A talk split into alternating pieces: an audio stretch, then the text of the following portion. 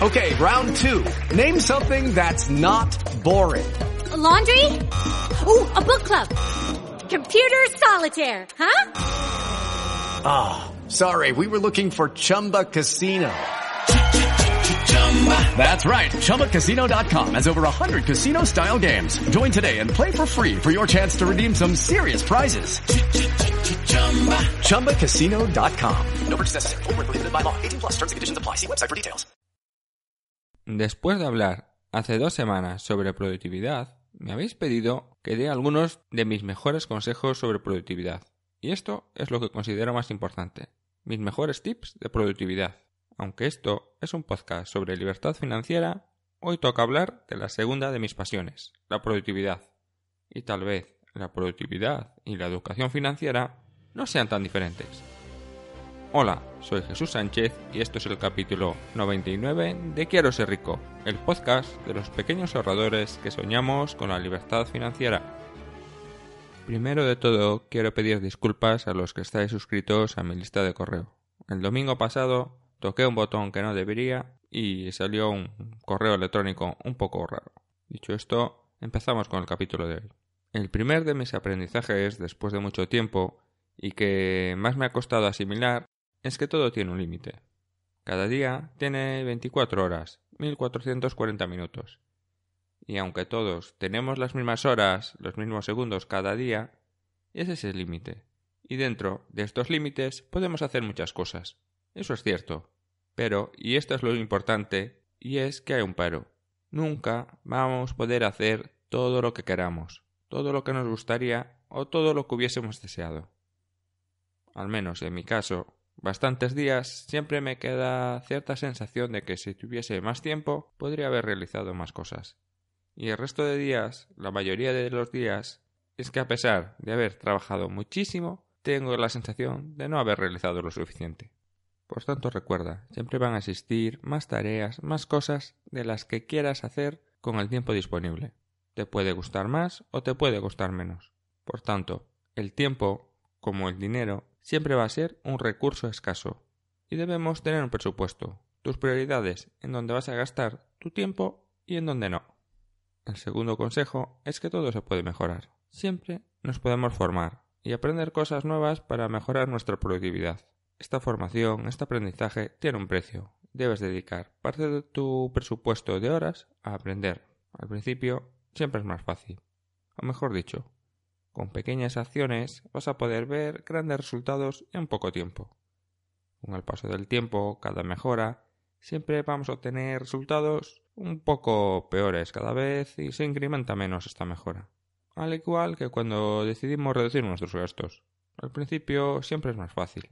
Rápidamente localizamos ciertos gastos que con poco esfuerzo podemos reducir o quitar. Pero si queremos seguir reduciendo gastos, tenemos que ir a partidas menos importantes y a cosas que no queremos renunciar a ellas con tanta facilidad. Con la productividad personal igual. Con los primeros consejos, con los primeros cambios, siempre podemos hacer mucho más en menos tiempo, pero cada vez el potencial de mejora se reduce. El tercer consejo es que siempre existe un efecto compuesto. Una pequeña acción con el efecto compuesto puede ser muy importante con el tiempo suficiente. Si cada día te puedes ahorrar un minuto respecto al día anterior, y así cada día, puede parecer poco, pero después de mejora tras mejora, en 365 días tenemos más de 6 horas de tiempo extra. Por poco que pueda parecer, no debemos nunca menospreciar estas mejoras. Y pensando en esto, te cuento una historia profesional que me viene ahora a la mente, lo que fue uno de mis peores días profesionales. Para no entrar en mucho detalle, digamos que dentro de un programa de mejora de varios miles de euros, surge la idea de dedicar unos pocos recursos a revisar ciertos métodos de trabajo y revisar las herramientas de una de las instalaciones. Todo ello para mejorar la productividad. Al final, la idea fue rechazada, porque no se le veía utilidad. Al tratarse de una empresa con varias instalaciones, uno de los jefes de equipo de su instalación pues decide un poco en secreto y por sus propios medios, intentar implantarla.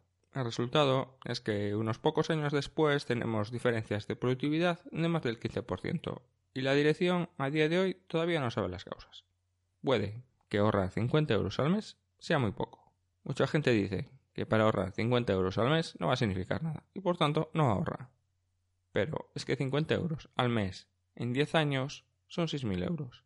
Y si no solo los ahorramos, sino que los invertimos en un lugar como Mintos, con rendimientos del torno al 12% anual, pues ya no estamos hablando de 6.000 euros, sino que estamos hablando de algo más de 11.000 euros. Por cierto, siempre podemos aprender a hacerlo un poco mejor, y cada una de estas mejoras se va a sumar a las anteriores. Es como una bola de nieve, con cada giro se va a hacer más y más grande. El cuarto consejo es que mejorar tiene siempre forma de escalera. Los técnicos de gestión de calidad y de mejora continua siempre decimos que las mejoras nunca son constantes, nunca son en forma de recta, sino que se parecen mucho más a los peldaños de una escalera o incluso a los dientes de una sierra. Existen momentos muy muy concretos en el tiempo que tras un cambio se consigue una mejora muy importante. Y luego, en el mejor de los casos, esta mejora se mantiene y la productividad o lo que sea que estamos intentando mejorar se mantiene estable, aunque lo más habitual es que exista una relajación y parte de los beneficios de esta mejora se pierdan, aunque nunca se llega al nivel anterior. Después, por cualquier causa, surge otro cambio, y este hace que todo suba mucho más que antes. Puede que sea un poco difícil explicarlo solo con palabras, pero es sencillo. Podemos intentar conseguir mejoras constantes, pero siempre hay ciertos hitos que nos van a hacer dar un salto significativo. En algunas ocasiones puede que sea por un cambio tecnológico, si pensamos en productividad, o por una nueva forma de invertir, pero solo en casos muy concretos. Casi siempre estas mejoras se deben a nuestros hábitos y a nuestros comportamientos. No debemos olvidarnos nunca de pensar en nuevas formas de conseguir más con nuestros recursos, pero tampoco debemos obsesionarnos con esto. Debemos permanecer atentos.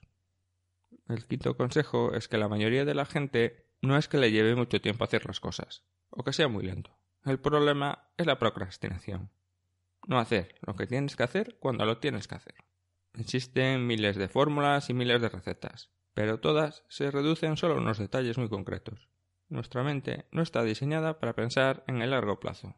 Durante miles de generaciones, los peligros más importantes estaban en el corto plazo. La posibilidad de no sobrevivir al día de hoy o de morir por algún problema relacionado con la falta de alimentación en pocas semanas era muchísimo más probable que en el día de hoy. Por tanto, en muchos casos nuestra mente prefiere ahorrar energía, prefiere que gastemos dinero en cosas materiales hoy a pensar en lo que puede pasar mañana.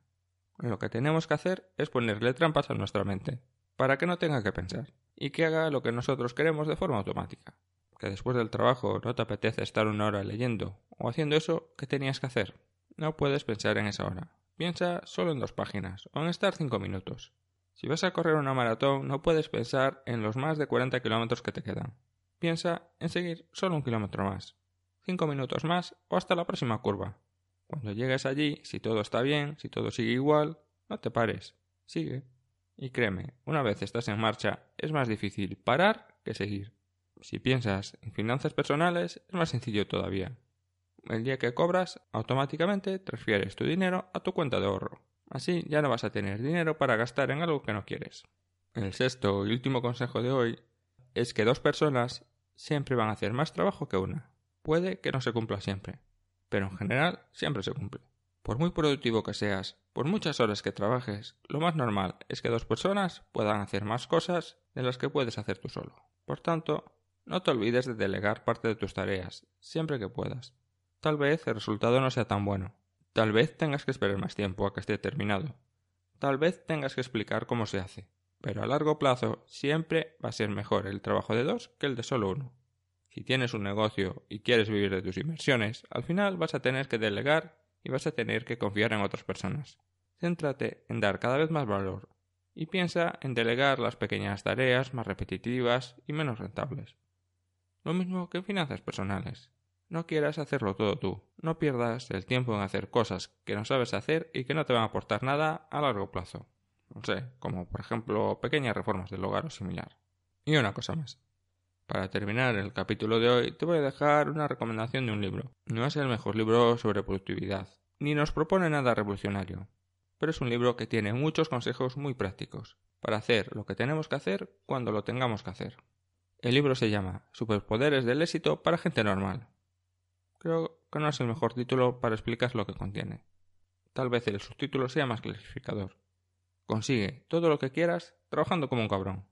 Está escrito por el que es conocido como el Mago Mor. Es un libro muy bueno. Si lo lees, seguro que vas a encontrar más de dos consejos que puedas aplicar desde ya a tu vida. Pero más importante todavía, dentro de unos años aún te vas a acordar de este libro, que en el primer momento puede que no sobresalga, pero es de los que marca un antes y un después. Y eso es todo por hoy. Si tienes alguna duda o alguna sugerencia, te puedes poner en contacto conmigo en quiero para contacto o en hola arroba Un saludo y hasta la semana que viene.